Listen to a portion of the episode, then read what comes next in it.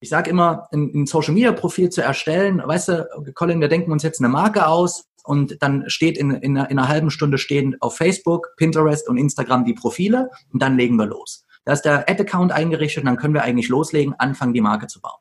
Aber am Ende des Tages dauert die Community, also eine Community ähm, zu schaffen, dieses Vertrauen zu etablieren. Ich habe jetzt so diesen Dreisatz, oder? Sichtbarkeit, Relevanz und Vertrauen. Das mhm. sozusagen mhm. aufzubauen, das geht nicht von heute auf morgen, sondern das braucht ja Jahre. Herzlich willkommen zu Brand Trust Talks, der erste Podcast von Markenmachern für Markenmacher. Liebe Hörer, ich weiß gerade nicht, wo ihr euch befindet. Was ich aber weiß, ich glaube, ihr seid auch mitten in der Corona-Krise, genauso wie wir. Das bedeutet für uns alle auch ein bisschen Anpassung. Für mich zum Beispiel auch. Ich sitze gerade im Kinderzimmer meiner Tochter, weil hier irgendwie der Hall, beziehungsweise ja, dass die Umgebung irgendwie am besten ist, um diesen Podcast aufzunehmen. Und dieser Podcast ist mit dem Social Media Experten Lukas Hoffmann, Deutscher, der allerdings seit längerer Zeit schon in Wien lebt ähm, und dort sich als Unternehmer und Sparringspartner für dieses Thema Social Media eben sehr, sehr erfolgreich inzwischen zu einer Marke aufgebaut hat. Ähm, Lukas erzählt in diesem Podcast so ein bisschen natürlich auch sein Werdegang, sein Lebensweg, wie seine Eltern irgendwie eine andere Hoffnung hatten, einen anderen Weg für ihn vorgezeichnet hatten, ihn deswegen auf eine große Reise geschickt haben. Er aber am Ende auf dieser Reise nichts anderes gelernt hat, als dass er genau das machen sollte, was er jetzt sehr erfolgreich tut. Es gibt natürlich auch heiß ersehnte Social Media Tipps zum Thema Corona und Social Media. Das Problem ist nur, ich glaube, diese Tipps werden ein paar von euch enttäuschen, weil ähm, Lukas eine sehr klare Meinung dazu hat, wer und wann man eigentlich Social Media gerade auch in der Corona-Zeit machen sollte. In diesem ganzen Gespräch und dieser Diskussion werden mir auch richtig die Augen geöffnet, was Social Media eigentlich sein kann im Optimalfall. Und ich hoffe, dass das bei euch genauso auch der Fall sein wird, dass ihr vielleicht nochmal eine andere Perspektive auf dieses Thema Social Media durch diese Diskussion mit, mit Lukas Hoffmann man bekommt. Wir folgen damit also weiter unserem Versprechen, dass wir gerade versuchen, so ein paar Experten einzuladen und euch mal eine neue, neuen Blickwinkel, neue Perspektive, vielleicht auch neue Standpunkte zu geben.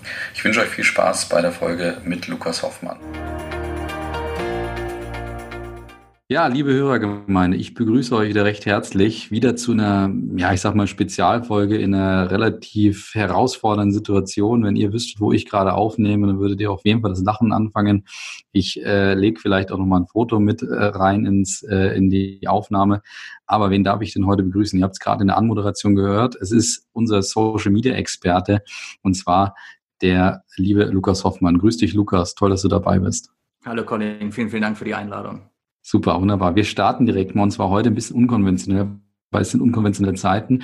Deswegen, Lukas, wirst du von mir direkt mal ähm, ähm, mit ein paar Fragen ähm, befeuert. Und zwar drei Fragen am Stück, die du bitte so schnell wie möglich beantwortest und möglichst mit wenig Ausschweife beantwortest. Erste Frage, lieber Lukas, deine Lieblingsmarke? Spotify.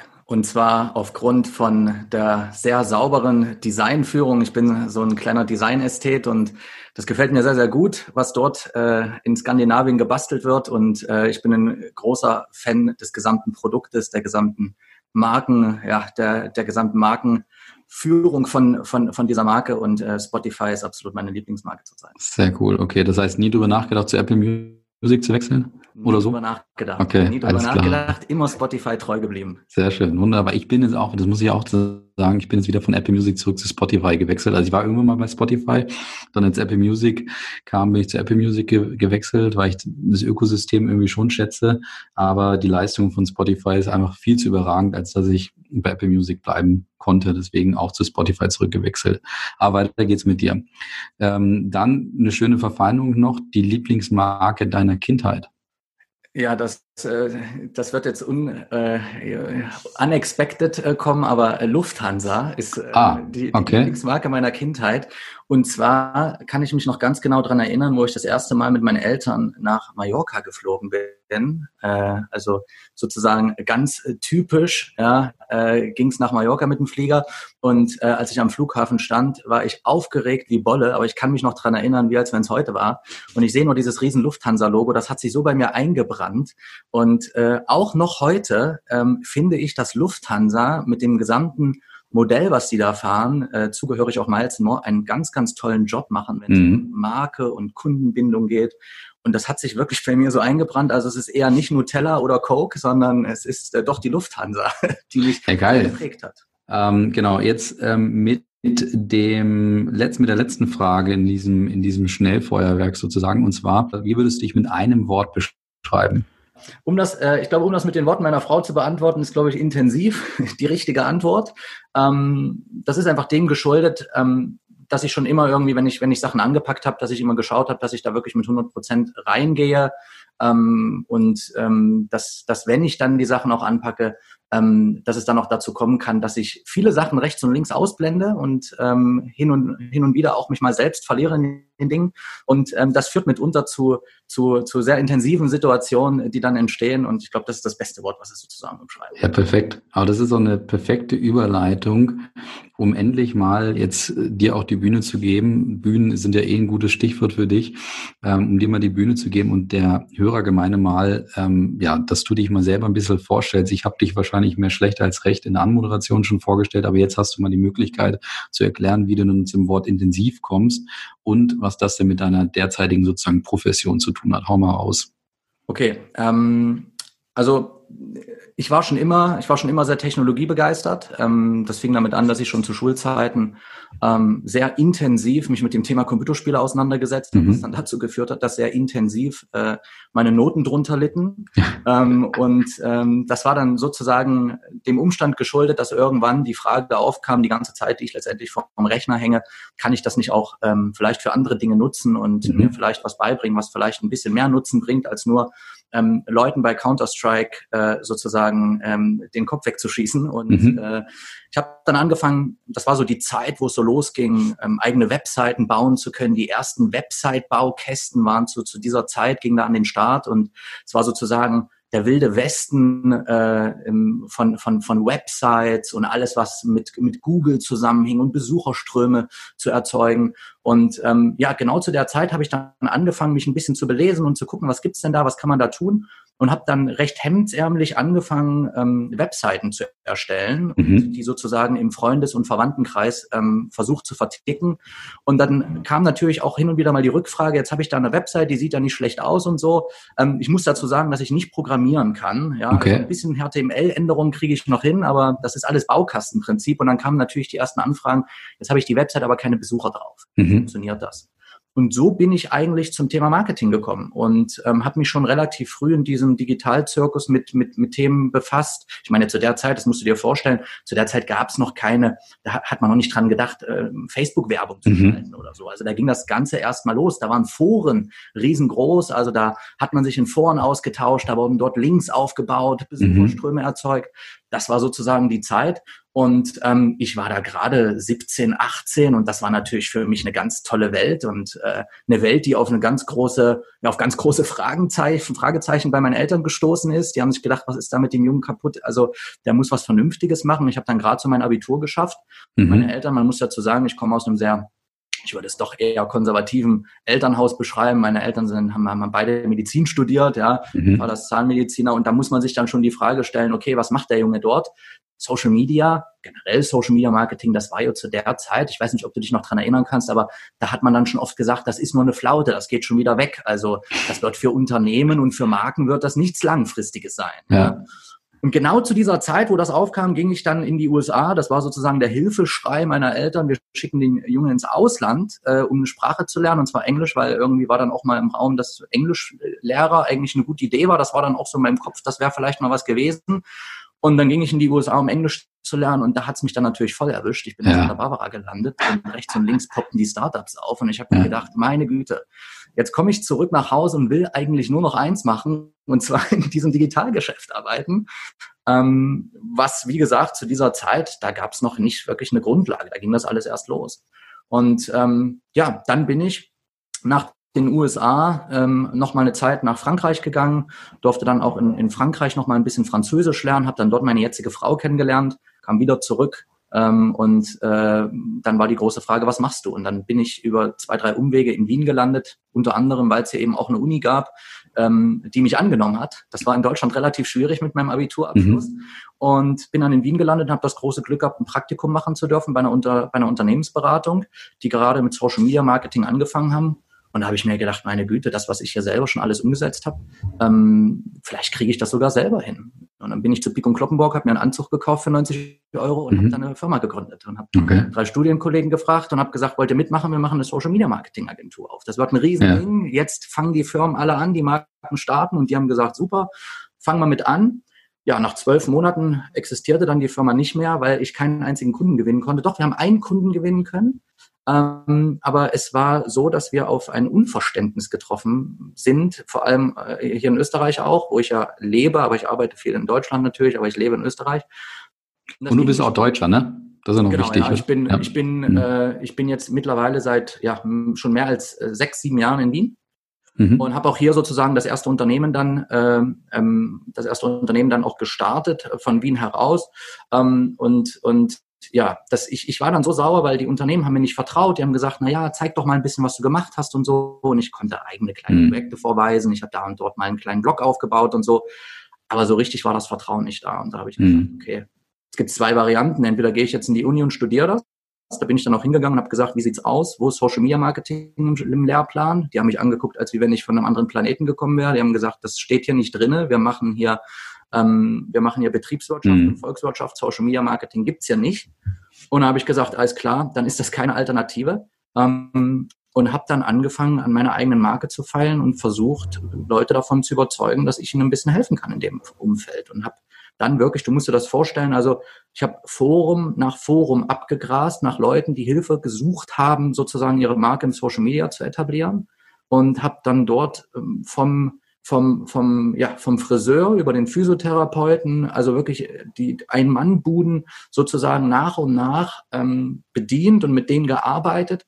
Und dann hat sich das irgendwann dann langsam rumgesprochen. Und ich habe aber parallel schon immer, und das passt vielleicht auch ganz gut natürlich zu dem Podcast, ich habe von Anfang an an der Marke gebaut. Also mhm. ich habe von Anfang an geschaut, okay, wie kriege ich das hin, dass ich in irgendeiner Art und Weise mich mit dem Thema identifiziere und dass auch andere Leute mich mit dem Thema identifizieren und habe schon immer viel Content geteilt, die Erfahrungswerte, die ich sammeln durfte, geteilt.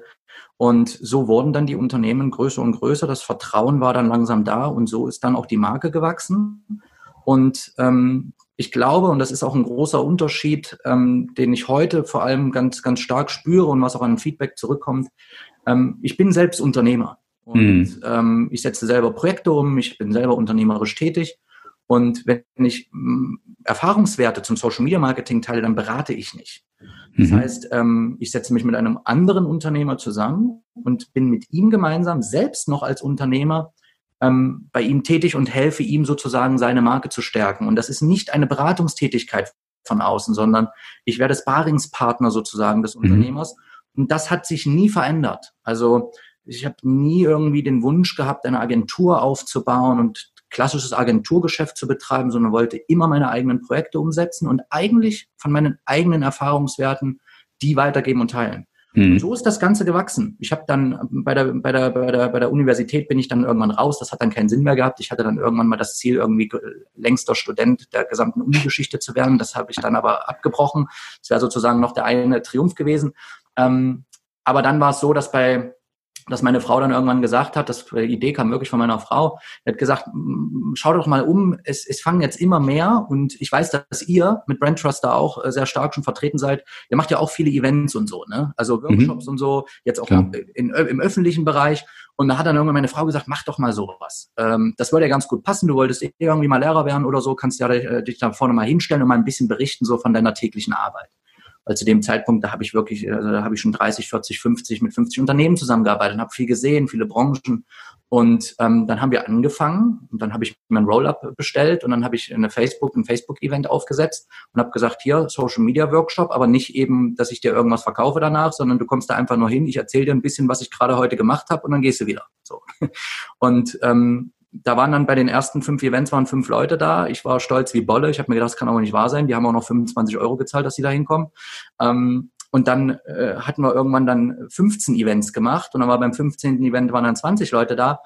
und dann haben, sind wir de facto, meine Frau und ich, mit einem Roll-Up unterm Arm äh, zwei Jahre durch Deutschland und Österreich gereist und haben vor 25, 30, 40, 50 Leuten solche kleinen Veranstaltungen am Wochenende gemacht, wo es einfach nur darum ging, lass uns austauschen, was im Social Media Marketing vielleicht Aber was nicht. Da möchte ich mal reingehen, weil was glaube ich wichtig ist für die für die Hörer und für mich selber auch nochmal so ein bisschen zu erklären, was denn der entscheidende Unterschied ist, was man von so einem Bühnenprogramm von dir wirklich erwarten kann. Weil ich kann mir das, ich war selber noch nie bei dir und ich kann mir das auch gar nicht so vorstellen. Aber wenn man sich halt so durchliest, was die Leute von deinen Bühnenprogrammen erzählen, die sind ja voll des Lobes. Ich habe sofort was mitgenommen und ähm, total geil und direkt umsetzungswirksam und so weiter. Was für unsere Hörer jetzt mal interessant wäre, nochmal so ein bisschen zu erklären, was denn der entscheidende Unterschied ist, was man bei so einer Keynote von dir letztendlich erwarten kann. Warum sind die Leute, die bei dir zuhören, so voll des Lobes? Und ich glaube, das hat auch nicht unwesentlich damit zu tun, was du eben beschrieben hast, dass du eben kein, kein Agenturvertreter bist, sondern Sparingspartner bzw. selber Unternehmer.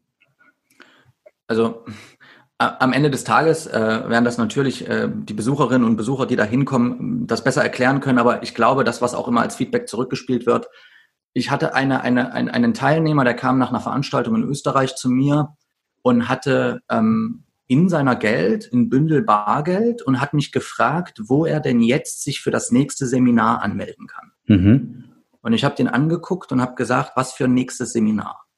Und ja. hat er gesagt, na ja, ich war doch bei fünf Events von anderen und dann, da, da wird dann, dann ein Seminar angeboten oder da wird dann ein Vertrag gemacht für eine Beratung etc. Ich habe gesagt, ich mache weder das nächste Seminar noch gibt's irgendeine Beratung. Ähm, du bist hierher gekommen, du hast Geld bezahlt dafür. Das sind 75 Euro, das sind 125 Euro. Wir haben dann ähm, die Preise nach und nach angepasst. Und ähm, du kriegst für das Geld, kriegst du jetzt hier acht Stunden volle Bedröhnung von Erfahrungswerten, die ich mhm. die letzten Jahre sammeln durfte. Und that's it. Dann gehe ich nach Hause und gehe wieder meiner Arbeit als Unternehmer nach und arbeite mit den drei, vier, fünf Unternehmen, die ich jetzt begleite und mit denen ich gemeinsam an deren Marketingstrategie bastle. That's it. Keine weitere Betreuung. Und ich glaube, wenn du mit dem, wenn du mit dieser Einstellung schon diese Veranstaltung aufsetzt, erzählt, erzählst du erstens alles. Das heißt, du nimmst und musst kein Blatt vor den Mund nehmen, weil du irgendwie im Hinterkopf hast, das will ich irgendwie noch monetarisieren oder so. Guter Punkt. Ich glaube, das ist, ich glaube, das ist noch ein, das ist ein entscheidender Punkt. Und zweitens ist es so, dass diese Veranstaltungen am Ende des Tages ja nur, also ich, ich habe es nie verstanden, warum man zu einer Veranstaltung geht, um aus dieser Veranstaltung mit noch mehr Fragezeichen rauszugehen, als da man reingegangen ist. Und ich war auch bei, bei vielen Veranstaltungen, es gibt ganz viele gute Veranstaltungen, tolle Veranstaltungen. Aber das große Problem im Marketing meiner Meinung nach ist, dass die Veranstalter selber Marketer sind.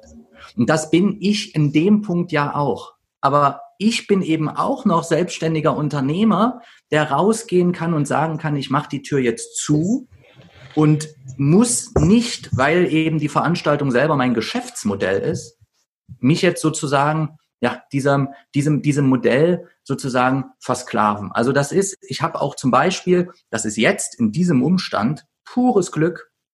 Wir haben letztes Jahr am Ende gesagt, wir hatten letztes Jahr fünf Events, wir hatten davor, musst dir vorstellen, die Events fingen klein, fingen klein an, fünf Leute, oder? Und ich mache das auch, ich nochmal, Workshops mit zehn Leuten machen mir genauso viel Spaß wie die Kinos mit 500.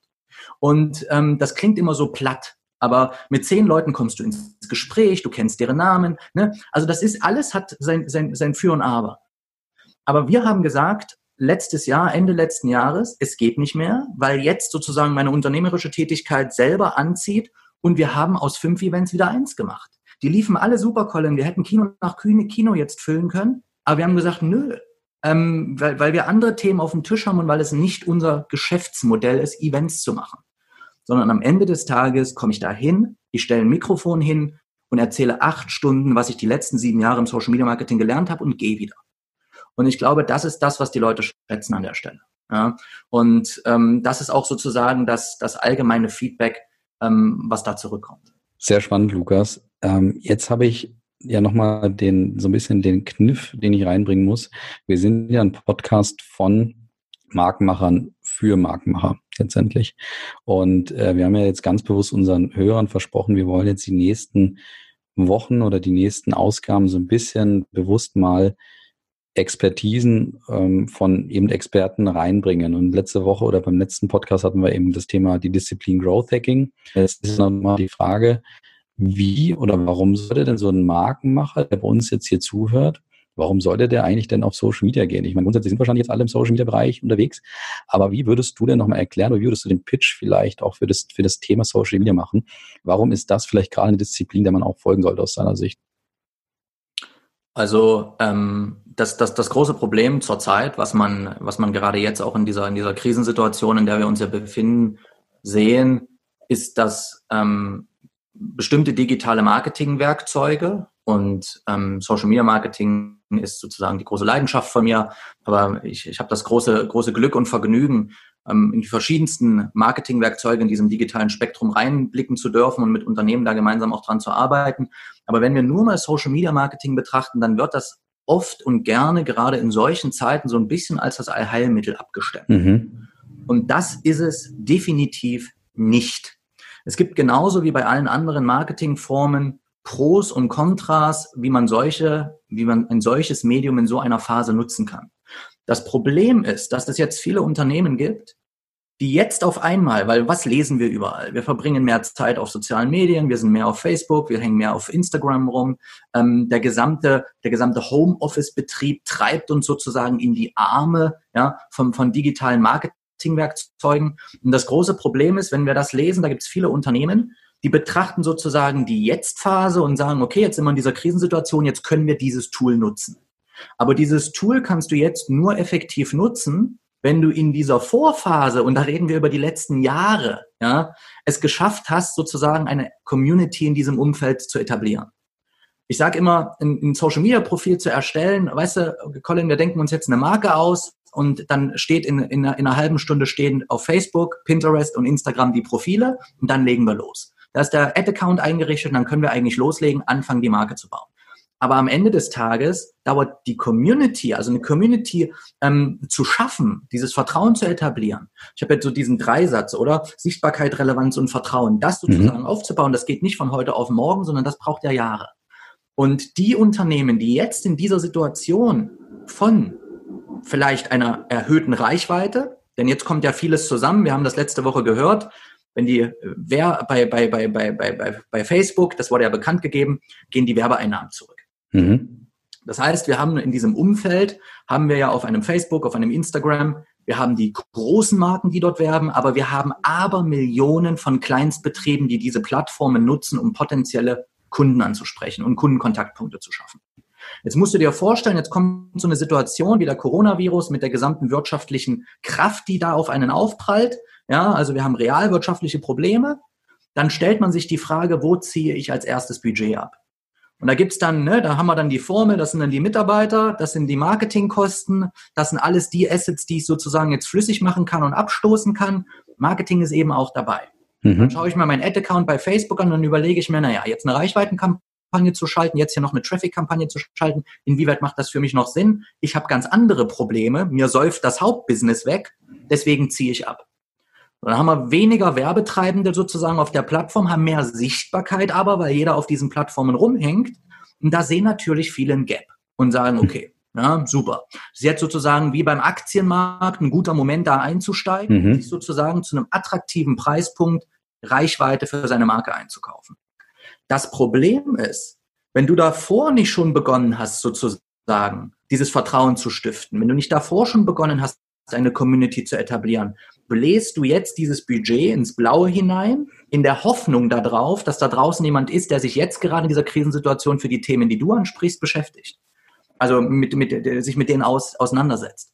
Und was wir jetzt ganz häufig sehen ist, und das ist so ein bisschen eine Ohnmacht der Unternehmen, wir sehen nach und nach diese Beiträge. Also jeder dritte Unternehmensbeitrag, ich weiß nicht, wie es dir geht, aber jeder dritte oder vierte Unternehmensbeitrag, schau dir LinkedIn an, da ist es fast schon jeder zweite, hat das Thema Corona.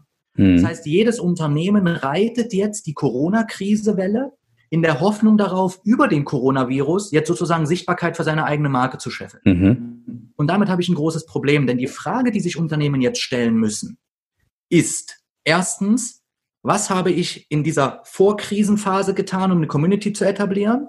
Wenn das nicht stattgefunden hat, fängt man hier trotzdem in der Krise bei Null an, eine Community zu etablieren. Ich kann nicht eine Facebook-Seite jetzt erstellen, Marketing, äh, Werbebudget draufballern und dann sagen, das hilft mir jetzt eine Marke zu bilden. Ähm, ich kann, das funktioniert nicht.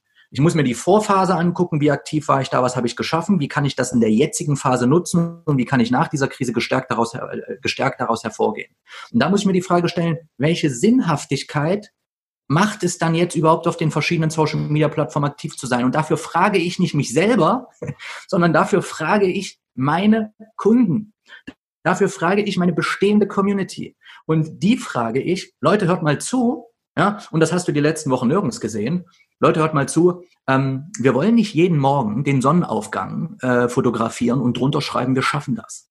Das ist zwar schön, das gibt uns alle Kraft, aber dieser, dieser Zirkus, ähm, der, der zahlt nicht in die Marke ein. Da seid ihr bessere Experten, größere Experten noch als ich, aber das kann ich mir mhm. auch herleiten, dass das auf die Dauer nicht funktioniert. Und dann muss ich den Dialog suchen und muss mir die Frage stellen, hey Leute, was erwartet ihr euch in der jetzigen Phase, wo sich eure Lebensumstände so oder so verändert haben von unserer Marke hier im Social Media Umfeld? Und wenn der Mehrwert nicht groß genug ist, dann lasse ich sein, beziehungsweise dann muss ich sein lassen. Ja? Und das ist ein großer ein ganz, ganz, ganz wichtiger Punkt, sich ROI-technisch in den Kopf des Kunden zu versetzen mhm. und den direkten Austausch zu suchen, damit der Kunde mit einem kommuniziert. Wenn du mich fragst, was sind die großen Möglichkeiten? Du, die großen Möglichkeiten sind natürlich jetzt direkt eins zu eins Kontakt zu stiften. Ich bin ja ein großer, also ich sehe ja, das ist meiner Meinung nach und das ist meine These, da ähm, habe ich schon viel äh, viel Hass auch für schon geerntet, wirklich Hass auch von, von verschiedenen Agenturseiten etc dieses gesamte Werbekonstrukt Social Media Marketing, also wenn wir das den Advertising-Teil betrachten, der wird meiner Meinung nach in den kommenden Jahren eher an Relevanz verlieren als gewinnen. Und wir werden uns in einem Umfeld wiedersehen, wo der eins zu eins Austausch und der kleine Community-Anteil, das heißt in Gruppen aktiv zu sein, sich direkt auszutauschen, das, was wir eigentlich jetzt schon auf einem WhatsApp tagtäglich miteinander tun, das wird auf den anderen Plattformen für die User und nicht für das Bankkonto von Facebook oder Instagram, sondern für die User noch viel mehr an Relevanz gewinnen, als es heute tut. Und da ist jetzt natürlich die wunderbare Möglichkeit, dass ich viele Kontaktpunkte über den Tag hinweg knüpfen kann, um den Kontakt und den Austausch zu suchen. Aber da muss ich jetzt auch nochmal rein, weil wenn, wenn Agenturen auf dich sauer werden, da werde ich hellhörig. Das finde ich geil. Ja, also auf mich werden Agenturen auch hier und da auch manchmal böse. Ähm, deswegen erklär nochmal, vielleicht auch so für Normalsterbliche, Markenführungsspezialisten wie mich, ähm, was jetzt der Unterschied ist zwischen dem, was du gerade beschrieben hast, also diesem Sponsored praktisch oder dem gesponserten Content, glaube ich, und dem, was, was du jetzt eigentlich gerade anpreist. Ja, das eine, das eine, um, um das ganz simpel auszudrücken, das eine ist, ich mache einen Eimer voll Geld, ich bringe mhm. den Eimer voll Geld aus meinem Unternehmen zu der Agentur und dann distribuiert sozusagen die Agentur diese Gelder in Form von Werbeanzeigen und Kampagnen ja, auf Social-Media-Plattformen, um potenzielle Kunden anzusprechen. Mhm. Das wird ganz normal in Kampagnen ausgesteuert. So, das ist das klassische Advertising-Modell. Und die Agentur nimmt sich halt aus dem Eimer einen schönen kräftigen Anteil, ballert sich den in die Tasche und stellt einen netten Firmenwagen vor die Tür. So. Das ist das eine. Das heißt, kampagnengesteuertes Social Media Marketing, oder? Könnten wir vielleicht so nennen. Mhm. Und das andere, und das wird in Zukunft meiner Meinung nach noch viel mehr an Relevanz gewinnen, und das können Agenturen nicht abbilden, ist der direkte eins zu eins Kontakt mit dem Kunden.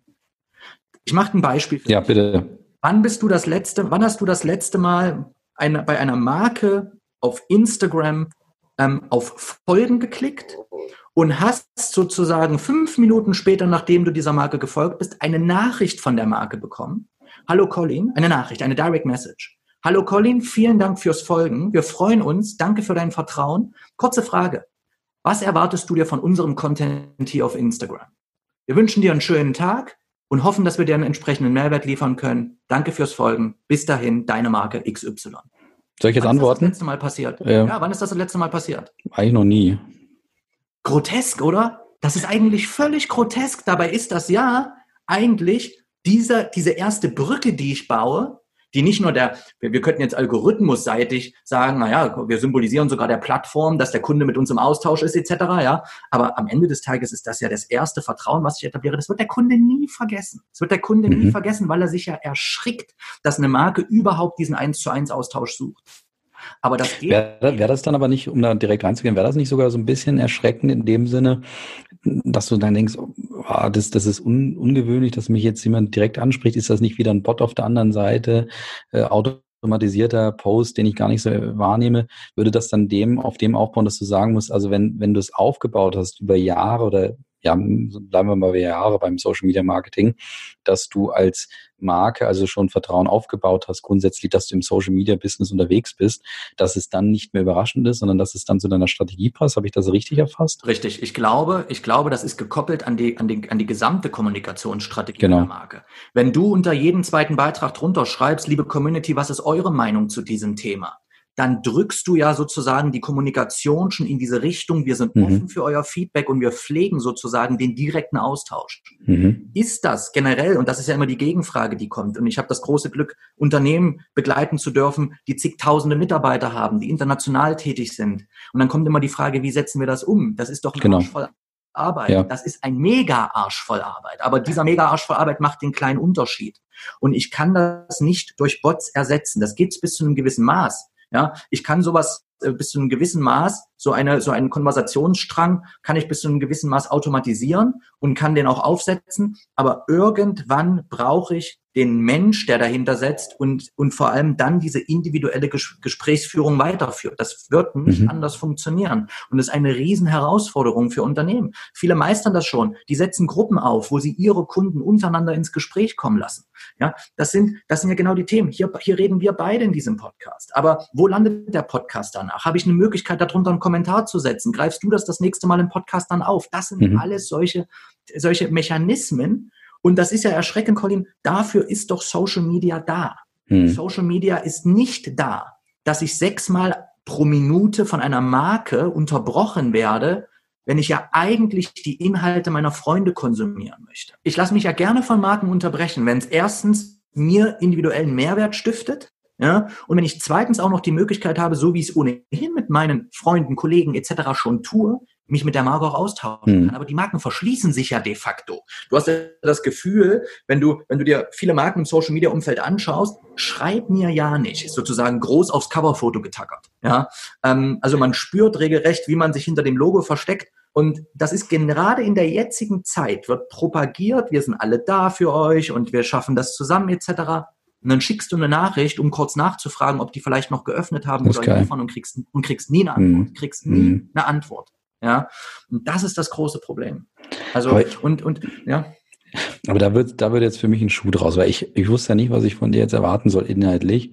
Und jetzt kann ich dir inhaltlich auch folgen und verstehe auch, warum vielleicht auch so ein Bühnenprogramm bei dir auch erfolgreich ist, beziehungsweise warum die Leute dir gerne zuhören, weil du ja nicht in dem Sinne wie, wie ich finde, so konventionelles Social Media Marketing verkaufst oder vermittelst, verkaufen du es ja wie gesagt eh nichts, aber nicht vermittelst, sondern da ein gewisses Credo hast. Kannst du dieses Credo nochmal erklären? Also weißt du, was ich meine? Dass, dass, dass ich finde, dass du von Social Media oder von einem Social Media Thema träumst und natürlich auch umsetzt, was ich finde, was eigentlich noch nicht bei vielen Unternehmen Realität ist.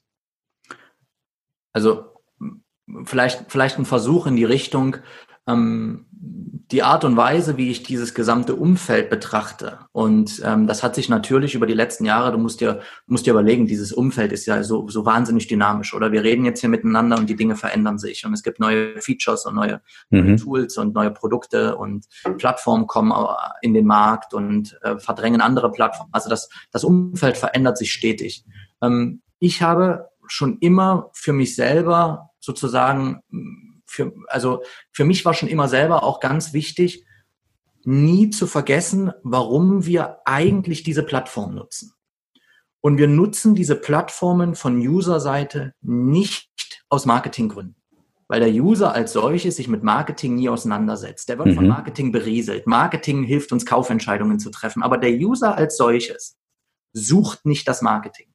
Ich sage immer, niemand, niemand geht zu Instagram um mit deiner Marke zu interagieren. Ähm, klar, hin und wieder, ja, in ganz seltenen Fällen. Da gucke ich mal dann, was macht mein Lieblingsfußballverein oder was gibt's da für einen neuen Beitrag von Adidas.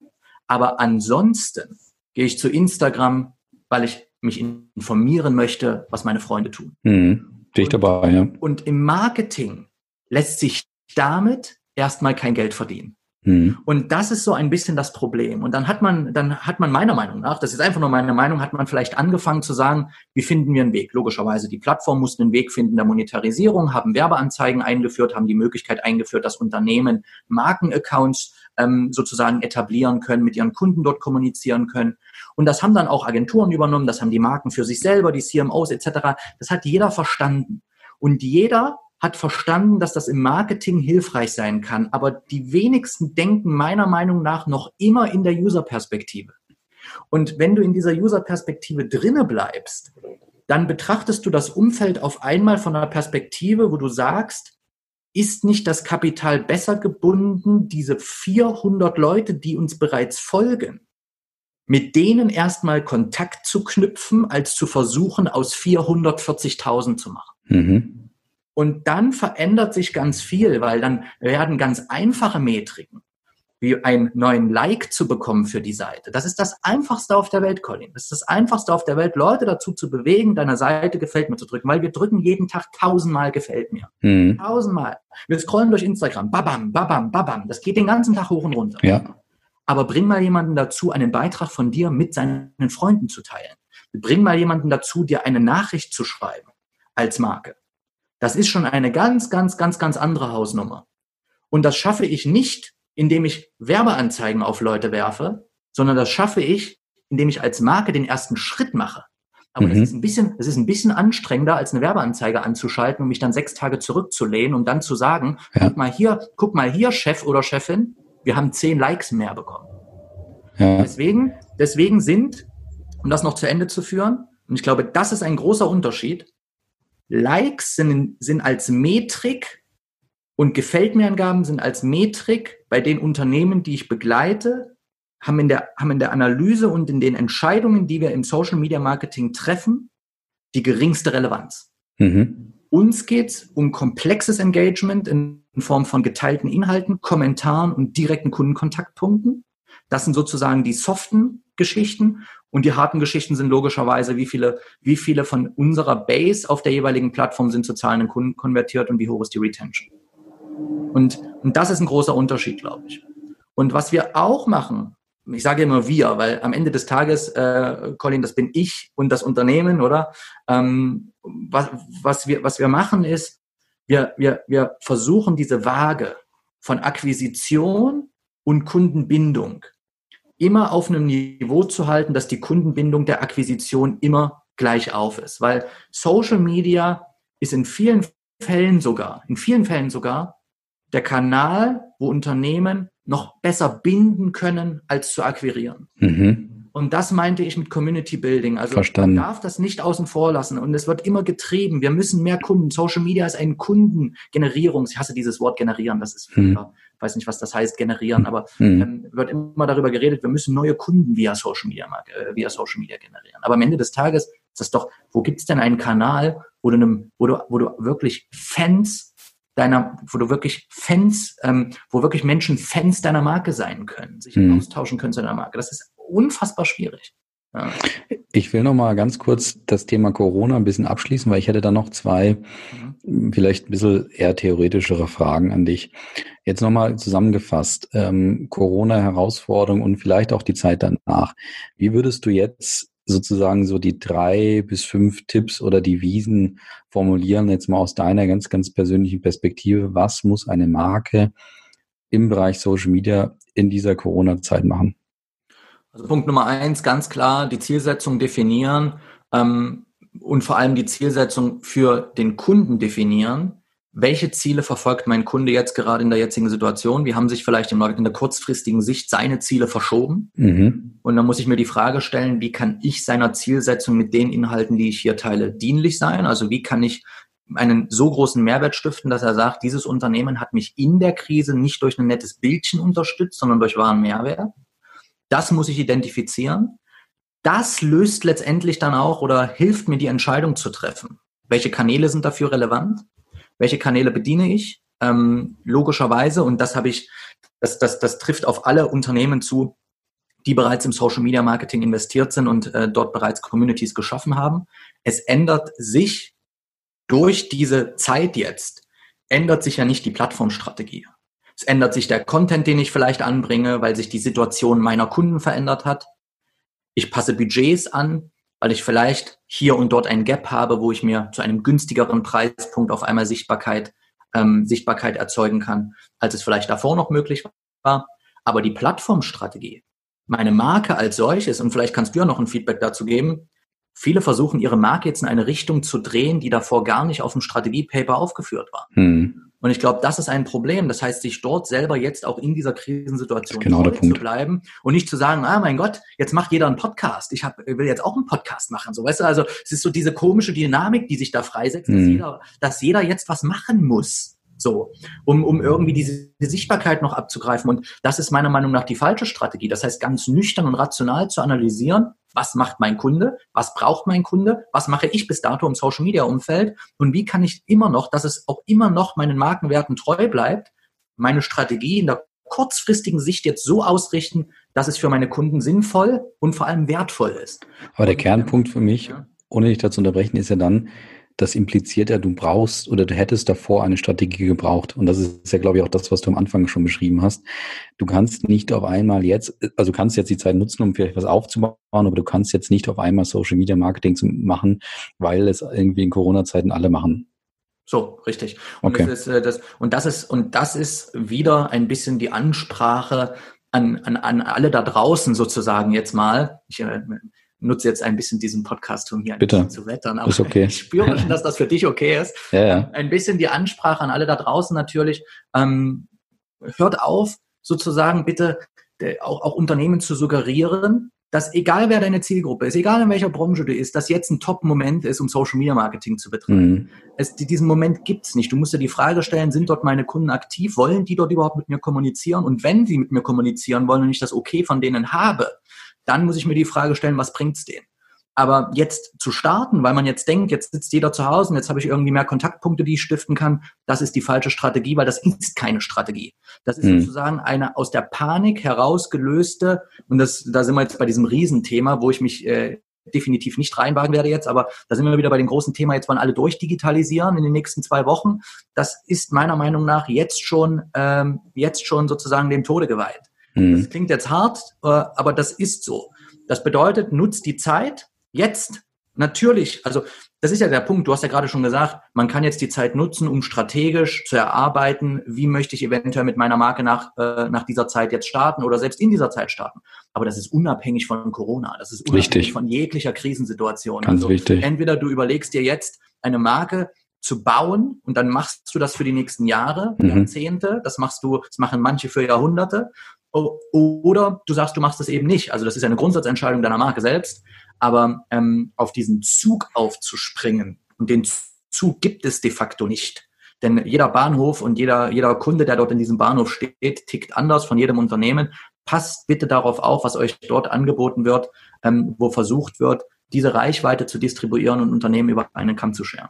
Ähm, und da, da, da ist einfach so ein bisschen auch der Tipp, da jetzt ganz rational zu entscheiden. Und der Nummer eins Tipp, um das an allem voranzustellen, wer bereits im Social Media Umfeld aktiv ist, das hätte man vor zwei, drei Wochen schon tun sollen. Ja? Mhm. Aber jetzt kann man es immer noch tun, ist den Direktkontakt zu suchen und bitte, bevor jetzt das nächste Bildchen beworben wird, mit wir geben euch drei Home-Workout-Tipps. Ja, ähm, du wirst nicht glauben, was ich dort für, für, für auch in Gesprächen bin, wo auf einmal Unternehmen, produzierende Gewerbe, äh, die auf einmal anfangen, Homeworkouts äh, auf, auf Facebook posten zu wollen. Ja? Ähm, bevor ihr das macht, setzt bitte einen Beitrag auf mit der klaren Fragestellung, was können wir in dieser jetzigen Phase für Sie, liebe Kunden, mit Ihren veränderten, ähm, mit Ihren veränderten, mit Ihrer veränderten Situation und Ihren Bedürfnissen, die jetzt aufkommen, als Marke tun. Und wenn dort kein glasklares Mehrwertsversprechen rauskommt, dann poste ich nicht Corona, sondern dann fange ich an, weiter an meiner Marke und ja. an der Community, die ich hier bauen will, ähm, ja, weiterzubauen. Also konformer mit meiner, mit meiner, mit meinen Gedanken kann es eigentlich gar nicht gehen, interessanterweise. Hätte ich jetzt, ohne das Wort zu sagen, nicht unbedingt erwartet. Ich habe ja auch in deinem Podcast reingehört, aber, und da bist du ja sehr, sehr, schon auch radikal und ungewöhnlich unterwegs, wenn man es mal so sagen möchte. Und da gehe ich jetzt nämlich, will ich jetzt am Ende nochmal ein bisschen drauf eingehen. Ähm, Aber du sagst jetzt gerade eigentlich, ich bin zwar ein Social Media Guy, aber Leute, wenn es keinen Grund hat gerade oder ihr euch das nicht gut aufgebaut habt und strategisch vorbereitet habt, dann macht bitte jetzt kein Social Media in Corona-Zeiten. Finde ich eine sensationelle Aussage.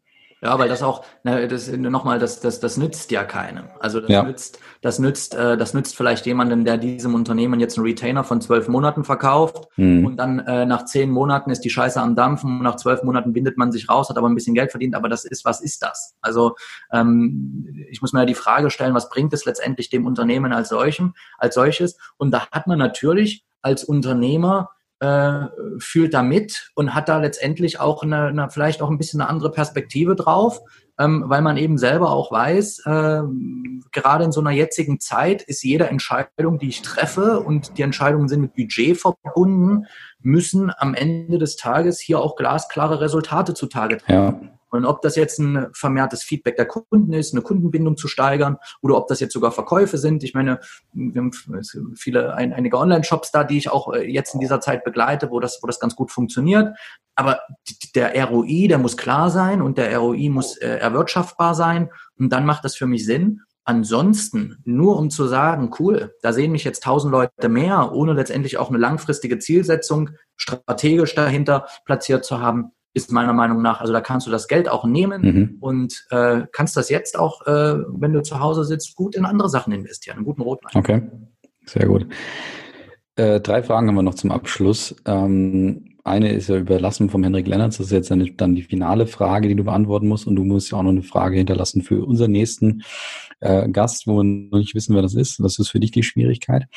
Ähm, aber ich habe einfach mal die Frage. Ich habe den Eindruck, das, was du als Social Media beschreibst, war irgendwann mal in der Vergangenheit Social Media, aber ich habe das irgendwann auch mal gemacht. So, also solche Themen, wie du da gerade beschreibst. Ne? Und ich habe mir auch mal Gedanken gemacht, so da, da war Facebook auch am Anfang und so weiter, dass man nicht die Fans gemessen hat, sondern die Interaktion. Ich, da da gab es früher eine Metrik, ich kann mich schon gar nicht mehr erinnern, wie das bei Facebook war, dass du gehen, sehen konntest, wie aktiv waren die Leute. Und dann hast du das durcheinander geteilt, also wie aktiv sind die Leute und wie viele Fans hast du und dann hast du deinen Aktivitätsgrad ermittelt. Also die klassische und, Engagement Rate. Genau, genau. Mhm. Und das war damals schon ähm, die bessere Variante, als nur zu sagen, wir haben 500.000 Fans, haben wir die Engagement-Rate halt genutzt ähm, in dem Unternehmen, wo ich früher war. Ähm, und die Engagement-Rate, nur um das kurz zu ergänzen, ja. die Engagement-Rate ergänze ich jetzt sozusagen noch durch komplexere, also äh, ich erhöhe sozusagen bei der Engagement-Rate die, die, Relevanz von komplexerem Engagement, sprich Kommentare, direkte Nachrichten ja. oder Shares. Geil. Ja, das okay. heißt, äh, die reinen Super. Likes unter dem Beitrag, die stufst du ab, ja. eine Ratingagentur ja. und stufst cool. sozusagen die komplex, das komplexe Engagement hoch. Sehr cool. Okay. Genau, aber das ist eh schon ein paar Jahre her. Ähm, aber ich habe den Eindruck, einfach so eine These von mir, dass Social Media irgendwann falsch abgebogen ist. Deswegen meine Frage, ist Social Media irgendwann falsch abgebogen aus deiner Sicht sozusagen? Ist es irgendwann zu etwas geworden, was es eigentlich nicht sein sollte? Also ich glaube, Social Media, also wenn wir uns eine Straße vorstellen, dann fahren wir diese Straße lang und der Pfeil, der dann äh, äh nach rechts geht und wo Social Media dann, um da dabei zu bleiben, abgebogen ist, ist an dem Schild, wo Ad Overload draufsteht. Mhm. Also wo letztendlich die einzelnen Plattformen begonnen haben, und das, äh, also das werfe ich einfach auch den Plattformen vor, ja, ähm, sozusagen ähm, die Monetarisierung über den eigentlichen Use Case einer Social Media Plattform zu stellen. Und ähm, Marken nehmen das logischerweise dankend auf. Ich nehme das dankend auf, weil wir Werbung platzieren können. Und nochmal, Sponsored Posts sind an sich nicht schlecht. Die Frage ist, was sponsere ich da und welchen Mehrwert stiftet das, oder? Aber ähm, sozusagen einen Facebook-Feed als Billboard zu betrachten. Und ähm, hm. genau das wird ja getan. Das ist vielleicht eine lustige Anekdote. Ich war jetzt in Los Angeles ähm, im, im, letzten, im letzten Winter und also Winter. ja. Hier ist Winter, ich gehe ja. dorthin, weil da ist Sonne. Ja. Und ähm, wenn wir bei dem Billboard-Beispiel sind, schau dir Facebook an, der Facebook-Feed ist ein Billboard von Werbeanzeigen und das Schlimme ist, dass Unternehmen dort Werbung betreiben, wie auf einem Billboard. So, wie auf einem großen Werbeplakat, einer großen Werbetafel. Wenn du jetzt nach Los Angeles gehst, Colin, und du gehst jetzt nach Los Angeles, stellst dir vor, dann siehst du in der gesamten Stadt verteilt riesige Billboards und was für Werbung ist drauf? Von Facebook, aber nicht für Unternehmen, um Werbung zu schalten, sondern für Facebook-Gruppen. Mhm. Das heißt, es dreht sich um. Facebook bewirbt in den USA auf seinen Billboards, werdet in Gruppen aktiv, sucht den direkten Austausch, sucht den 1 zu 1 Kontakt miteinander. Mhm. Aber der Facebook-Feed ist ein Billboard von Werbung.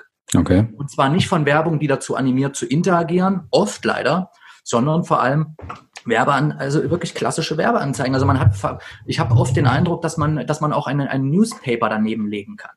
Mhm. Und äh, der Unterschied ist jetzt von der Ansprache nicht unbedingt ein anderer.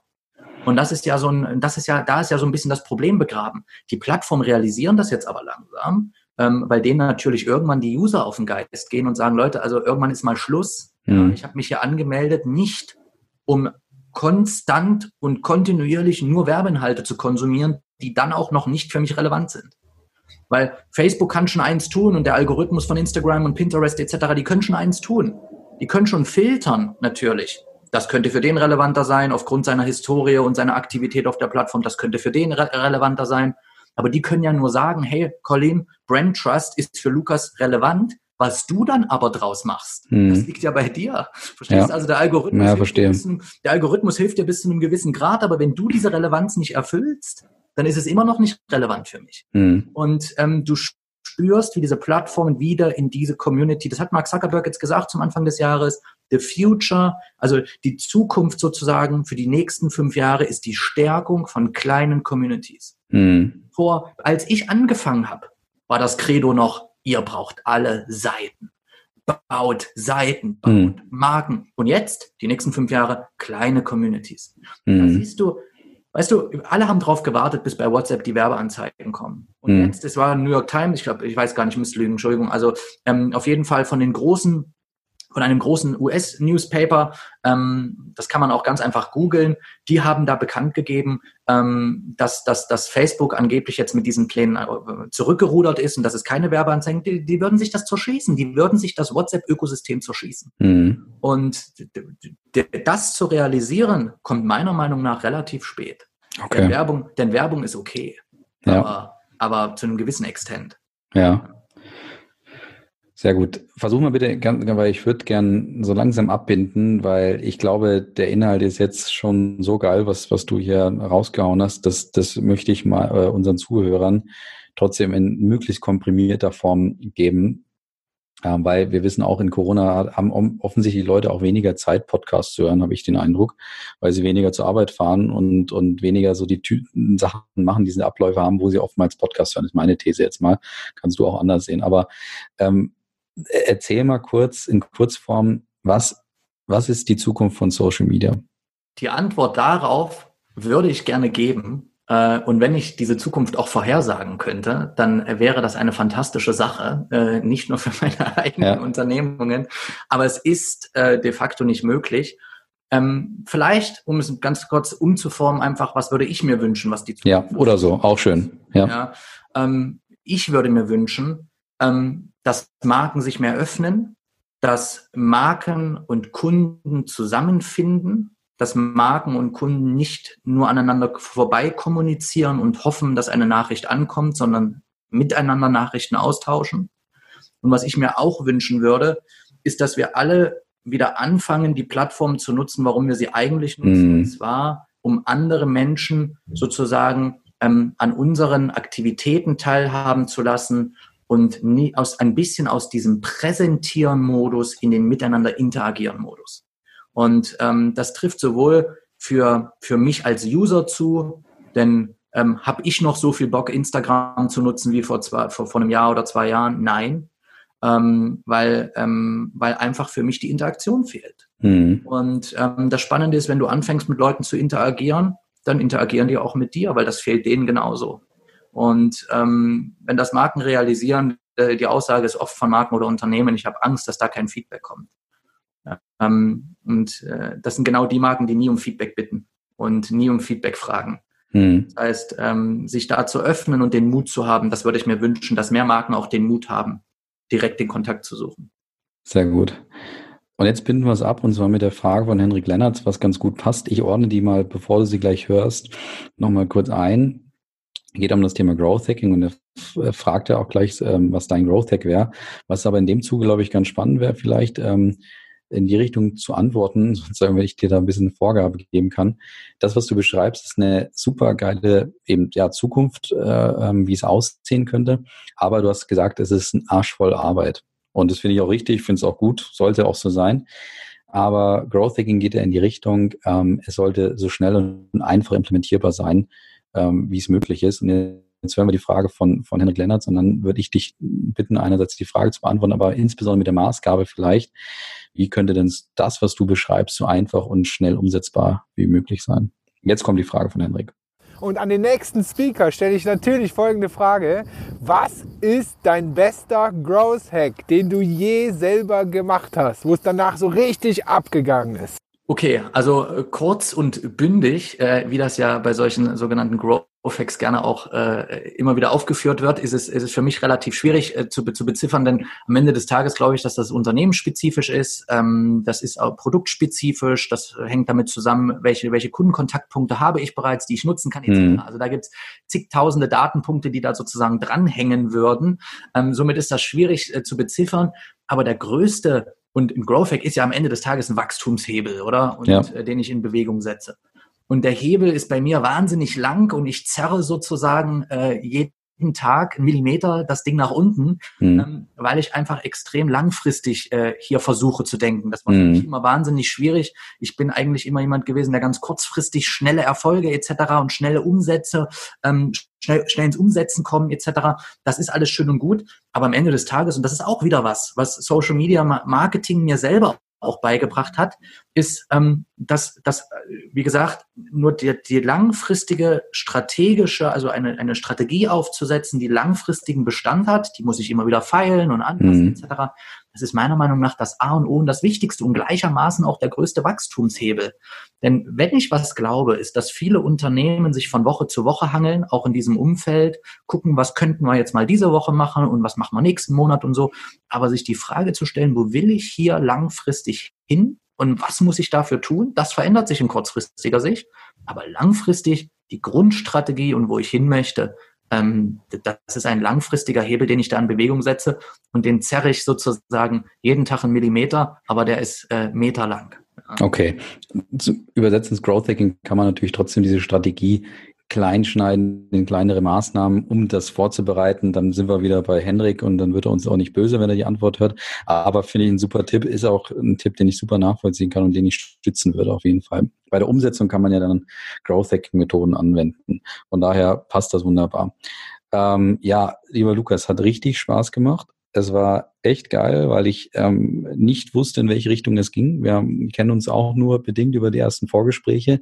Ähm, ich wusste nicht, wie du das Thema Social Media angehst. So ein Tipp für dich oder so eine, wenn ich mir das rausnehmen darf, dir einen Tipp zu geben ähm, oder mal einfach so ein Gedankenexperiment. Äh, ich bin mir nicht sicher, ob das, was du machst, eigentlich Social Media ist oder ob es dafür nicht einen anderen Begriff bräuchte. Wäre mal so ein Gedankenexperiment für dich, ob man das in eine andere Kategorie überführen sollte. Das ist Kannst lustig, du mal dass du das, das ist ja. lustig, dass du das ansprichst. Äh, das ist äh, was, mit dem ich mich jetzt schon sehr, sehr lange auch umtreibe. Okay. Ähm, aber das ist eben genau das Problem. Dann, dann ist man in so einem Kasten drinne.